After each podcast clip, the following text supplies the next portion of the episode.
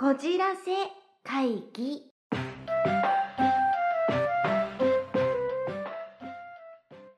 あと一つ思うところが、うん。やっぱ2期の出てきた、うん。あの七宮ちゃんのキャラクターっていうのが、まあ、さっきすごい思いをこう寄せていてみたいな流れがあったんですけど、なんだろうなりっかちゃんがもし、うん、と1期の途中で、うん。デコ森じゃなくてうん。森サマーだ、あ森様ね。はい。森サマー美が、人さんね。あの二部谷うが、んうん。吊り橋効果で、うん。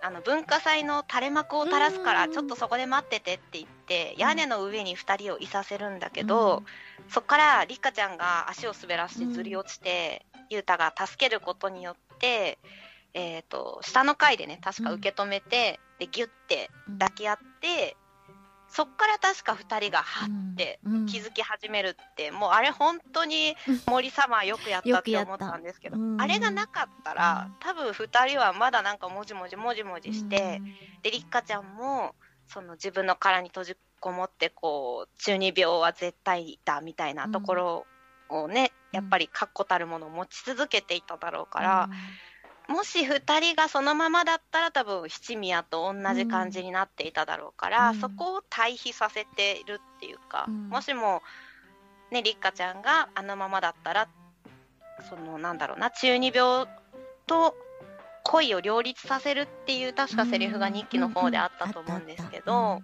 それができなかったのが七宮なのでやっぱそのもしもこうだったらっていうのを見せられるっていうのもやっぱり見ている側にとっては、なんか感慨深いものがあるよな、2期はってうん。思いますね。だから七宮も今言ったみたいに2期からだけど1期の時に出てきてたらね、また変わったかもしれないねゆうたもそうですね。ね。あとは、うん。もう中学の頃になんなら雄太が恋心に気づいて、うん。ちょっとそこで近くにね気持ち的に近くに寄ってあげたら多分コロッと言ってたと思いますけどね。うん。うんだって好きになる要素はたくさんある子なわけだから、ね。何がねきっかけになるか分かんないしその森様って二部谷さんは本当にちょっとこうやっぱお姉さんというか、まあ、混ぜてるってわけじゃないけど、まあ、恋愛に関してはやっぱり何枚も上だよね。分かってるんだろうなっていう気はするよね。そそのこう周りとして応援の仕方もそうだしうんそうなんですよね。うん。だから、だから多分、あのー一期の、まあ、まあ、一期の話ばっかになっちゃうんですけど、一期の中盤で、えっ、と、りっかちゃんが、まあ、普通に戻るうん。うん決意をする時期があるんですよね。もう中二病をやめて、お母さんと一緒に住むことになったので、生活しようっていう時に、まあ、ゆうたがやめろって言って、うん。言うことを聞いたうん。ことになるんだけど、そうするとちょっとりっかちゃんの世界観がこう崩れて、うん。なんか元気なくなっちゃうんですよね。うん、そう。でそういう時にもちゃんと森様は気づくっていう。そう。一番気づいて「大丈夫かゆうた」って声をかけてくれるっていう。んうーん。いややっぱねこのメンツがいたからこそそうゆうたたちは救われたのでね。やっぱみんなキャラクターがいいいいですよね。その2期でもほらお姉さんが、うん。あのイタリアにねほらうん行っちゃうっていうか、うん。帰るっていう時にその,、そのお姉さんもすごい七宮のことは気にしていて森様とかに何よろしく頼むじゃないけれど、うん。なんかこう話したりするシーンとかがあって。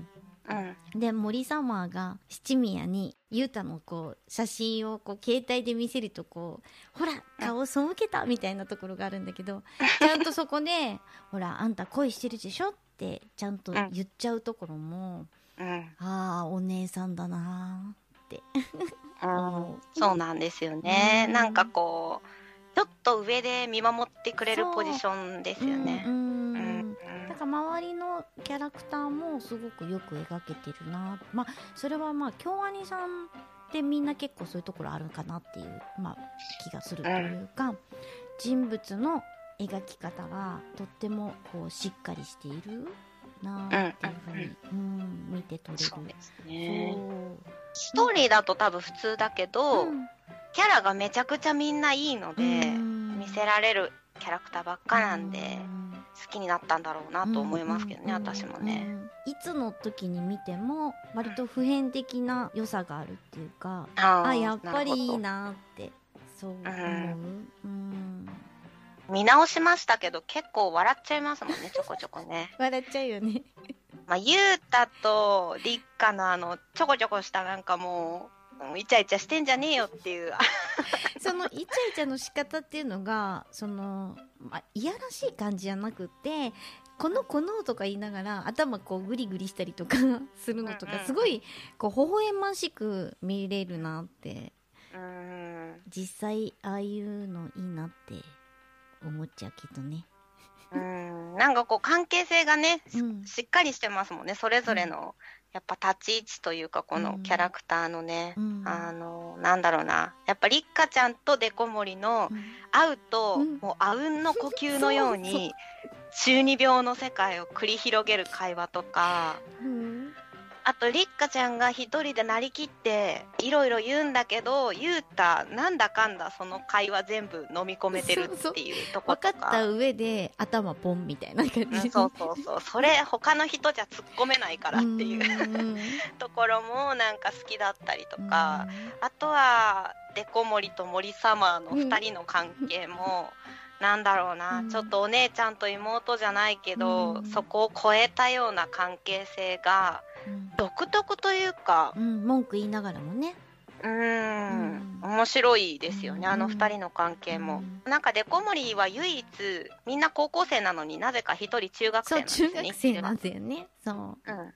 あの、りっかちゃんと中二病爆発だった頃の森サマーのネットで知り合ったんでしたっけ、うん確かあの二人は最初。うんナビの擬音を二人で、あの、読んでいた仲だったと思うんですけど、そう、りっかちゃんのことマスターマスターって呼んで、いつも慕ってたのに、ゆうたと付き合うことになって、すごい寂しくなっちゃって、うん。泣いちゃうシーンとかも、やっぱりずっとそばに森様がいてくれて、みたいな。うん。あそこは森様お姉ちゃん爆発してましたね。もともとねちょっとド S なところもあるにもかかわらずねいい子だよな。そうだからうん。個々の関係性が本当にしっかり描かれているので、火の打ちどころがないというか、うんうんなんかちょっと羨ましくなっちゃうんですね、うん。この世界観が。元中二病としては。私もそこで一緒に魔法陣の上で寝たいっていう、うんわかる。うん。ねえ。そうそうそう。え。一応話してないけどクミン先輩もいるんですよね。先輩いる。そうクミ先輩も最初からあの全然抵抗のないね感じでね、でお部屋に一回行くよね猫ちゃんあそうそうそう。にでもびっくりもしなくて可愛いぬいぐるみこれ好きなんだねみたいな感じでね。そう、いつもクミン先クミン先輩は実は最後キーマンになるんですけど、うんうんそう、クミン先輩は本当は別に中二病でも何でもなくてただ自分が寝るのが好きだから、寝るための部活が作りたいって言って、まあ、りっかちゃんと一緒にね、部活を立ち上げるんですけど、でも一番最後、一応クミン先輩なので、一人だけよねうん。3年生か？そううん。先輩。三年生なんだそう、ようん、うん、2年生か。2年生だ。二最初2年生で、2期で3年生になるんですけど、確かりっかちゃんが一番最後いなくなっちゃった時に、うん。クミン先輩がなぜか突然中二病になって、お前に伝えたいことが ある。あるって頼まれてるんだっていういうのを、クミン先輩今までそんなことしたことないのに、もう眼帯つけて包帯巻いて、もう一生懸命ですよね、多うん分、ゆうたに。そう何とかして伝えなきゃと思って、うんう。んまあそんな一生懸命に見せないところがクミン先輩なんですけど、でもずっとそばで見てきたからね。そう、クミン先輩もちょっと全然話に上がってこなかったですけど、かなり重要人物ですし、可愛いしねショートカットで。可愛いいんですよ、ほえほえしてて。であとはあれですよね、一色くんも忘れちゃいけない。まあゆうたの唯一のって言ったら変だけど最初にお友達になれた人だよね、うん、うん。私、一色くんが星さんだってことを今まで知らなかったんです そうなんだ 声優が星総一郎さんがやっている一色誠くんはもう普通の本当によくいる高校生みたいな、あ多分そういう一色くんとかクミン先輩が普通の子がいることによってちょっと普通っぽういん。世界観で描かれて、描くことができてたんだと思いますけどね。ほら空想の世界と現実と行ったり来たりするじゃないやっぱりアニメの中でね。だからそこがその普通の人がいるってところで余計にまた現実を強調させてくれるっていうかその、うん、差が出てくるのも見てて楽しいかなっていう気はするよね。うん。あの中二病では恋がしたいの映画もあるっていう話したと思うんですけど、それも見られたことは見られたんですか、あ見ました。はい。そこでクミン先輩が空想世界に入ってると激アツじゃなかったですか？あ れいやこんなになっちゃうんだ先輩みたいな。そう寝る魔法使うんですねうん。確かね。あれもなんかやっぱりその 発想がすごいよ発想が、うん、なんか京アニさんからのプレゼントみたいうんうなん。映画でしたね、うん。もうなんか多分物語は全部完結しているところのプラスアルファみたいな映画だったので、もう本当にこれが好きなんでしょっていうのを全部詰め込んでくれたところがあってそこでねクミン先輩もちゃんとちゃんと中二病にそう変身してくれてる。みんなちゃんと生かしてくれたっていう。病気にしてくれたってそうなんですよそうだね。プレゼントだね。え今だったら何する？中二病になったらですか？うん。中二病私なぜか学生時代はうん。ずっと中二病の時に私オカマの設定だったんですよずっと。へえ中二病演技をする時になぜか。うん。お男の子みたいだったので元が、うんうんで私が好きな声優さんの小安さんうんが、うんうん。ちょうどその頃セーバーマリオネット J の花形三剣をやっていたので、あのおオカマが好きだったんですよ。意外。だからその頃にあのオリジナルラジオドラマをカセットに録音をよくしていまして、ねえもう同じようなことしてた。私ももう自分で アフレコやって録音して一人三役とかややって。ったやった。それでこっそり牛しって言って聞いてたな。私はその3人でそれをやってたんですよ。うそっか、2人で3役ずつぐらいやって、うん。その絵を起こしてくれるめっちゃ絵の上手い子がいて、うんうんその子が描いてくれたオカマの絵が好きで遊ぶ時はオカマでしたね。へええちょっとやってみて え何？おかまの 感じ。ええええ今ですか？そう。今無理ですねちょっと。か。もうピュアじゃないんで。そっか。えー、そうなんだ。私もどっちかっていうと男役の方が好きだな。うん。宝塚に憧れたってことではないんだけどイメージとしてはやっぱり男自分が男っぽくなりたいっていうなんか変な願望があったかもしれないかな。だから自分の中で空想している人物はまあキキタンはオカマちゃんかもしれないけど私は男だったかな。うん。なんかやっぱりカラオケとか行くとすごい甲高い声で歌ったりとかうん。いまだにするんですけど、やっぱりもともとは男の子っぽい声質なんだろうな声が低いからなんだろろうなっていうのがあったので、うん。なんか女の子っぽい声を出すことが恥ずかしかったんですよ昔。そうなんだ。そうそうそうそう。うん。だからスカートとかもとんでもないみたいな。え。ー、ちっちゃい頃から割とね、うんそういうタイプだったんですよね。うん。なんか幼稚園とか小学校の頃も私スカートって履かしてもらったことなかったらしくて、うんうんうん。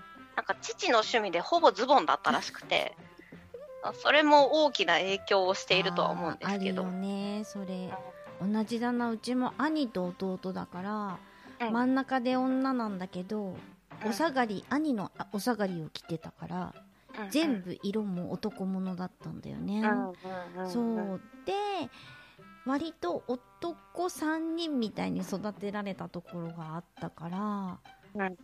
まあなんかいろいろ話し方とかがゆっくりでなんかどっぽいとか言われるけど意外と親父みたいな感じになんかなってるはずなんだけど。はずなんだけど。はずなんだけどほらよくキキタンもだけど可愛い女の子好きじゃん。好きです、ね好きじゃん。私も好きだから自分の中ではもしかしたらちょっとそういうなんだろうな男みたいに育ってきたっていうのがベースにあるのかもしれないな。そうですね。うん。うん。あ多分この物語普通女の子だったらもしかしてねゆうたの方がキュンときたかもしれないですけど、うん。そうだね。うちら女の子にばっかり言ってるね。そう終始りっかちゃんにメロメロですからね、うん。なんかね昨日一昨日か、うん。アニメを見ながら、うん。自分でどこのりっかちゃんのどこが可愛いかみたいな一覧をこう書いてたんで、えー、言ってみて。書ききれなくなってうんそんなにいっぱいあったね。え可愛いもんりかちゃんいやもうなんか、うん。天才だなと思って、うん途中のりっかちゃんいつも演技してるんですけど、うん。ちょっと素になるとこあるじゃないですか、うんあるあるある。うん。ほえ？とかね、そうそう。なんか怒られて叩かれるんだけど、うん。めちゃめちゃ叩くから言うた、うんすごいいっぱい叩きすぎて、うん。もうごめんなさいってなる。ごめんなさい ごめんなさいってなるところね。可愛いんですようん。ねりっかちゃんのこう些細なうん。動きがね、あとあそうだ。あとめっちゃ好きなポイントがちょっと見落とさないでいただきたいんですけどもし見る方がいたら。あの立花のお姉ちゃんはい。と、あのゆうたの一番下の妹、うんあ赤ちゃんなんですけどちょいちょいあの離婚裁判のおままごとしてるんですよ。そうそう。なんかよくあのとうかちゃんってあのお姉さんさあの一番下の子の面倒見てるよねそうなぜかゆうたの家に行っていや2人が楽しそうだからちょっといちゃ悪いと思ってみたいな感じでゆうたの部屋で2人でよく離婚裁判ごっこをしてるんですけど。ミポイントだね。ミポイントだね。そうミポイント探してめちゃめちゃ可愛いですから、うん。あのめっちゃだって4歳くらいかやっと喋れるちょっとしたったらずの。子が、もうあなたとはやっていけないわとか慰謝料はいくらいくらにしてちょうだいみたいなことを言ってるしめっちゃ可愛いですからあそこかわいいよね。でも姉ちゃんも綺麗だしね。基本美人なんですよねあそこの家系はね、うん、みんな。うん。なんですよかわいい。ちょっとそのポイントもぜひあ見ていいただきたさすがおたこば的な推しポイント。うん素晴らしい。みんなが中二病の真っ最中なのに 一番現実的なのがベビーっていうそうそうかいいよね。ね。話そびれたことはないですか？気づいたら多分1時間経過してそうだねましたけど、大丈夫だと思います。締めはどうやって締めましょうかね。まあでも好きなキャラクターの話もしたうんしし、たしね。ちょっとこう、過去の話もしたし。しましたし、うん。締めという締めの言葉も何も用意してないんですけど。もちろんだよ。何もだよ。そう まあなんでしょうね。この間あれですよね。一緒にお酒を飲んだ時にこんな話をしようかみたいなことがそう。話に上がって。あの時の録音を聞いたけど放送できないくらいひどいね。お互い飲んでましたからね。であの私が無茶ぶりしたでしょ？キキタンにさ、ね。抱いてくれって言ってって言って。これはやっぱりあの なんか権利があるから出せないなと思って。ちょっと今度じゃああの音源だけそうそう音源だけやってもうこっそり聞いて笑面白かったですけど。ねそこで出てきた話題で、まあ、中二病の話。ね過去のなどんなアニメ好きだったですか？とか中二病になるきっかけのアニメなんだったんですかね？みたいな話をね、うんうん。いろいろしたところからここに絞られて楽しかったですねいやいよいいよ。12秒に焦点当てる人いないだろうからきっと。今んとこ知ってる限りないかな。多分うーん。まあ特殊な作品だもんね。ちょっとねやっぱり。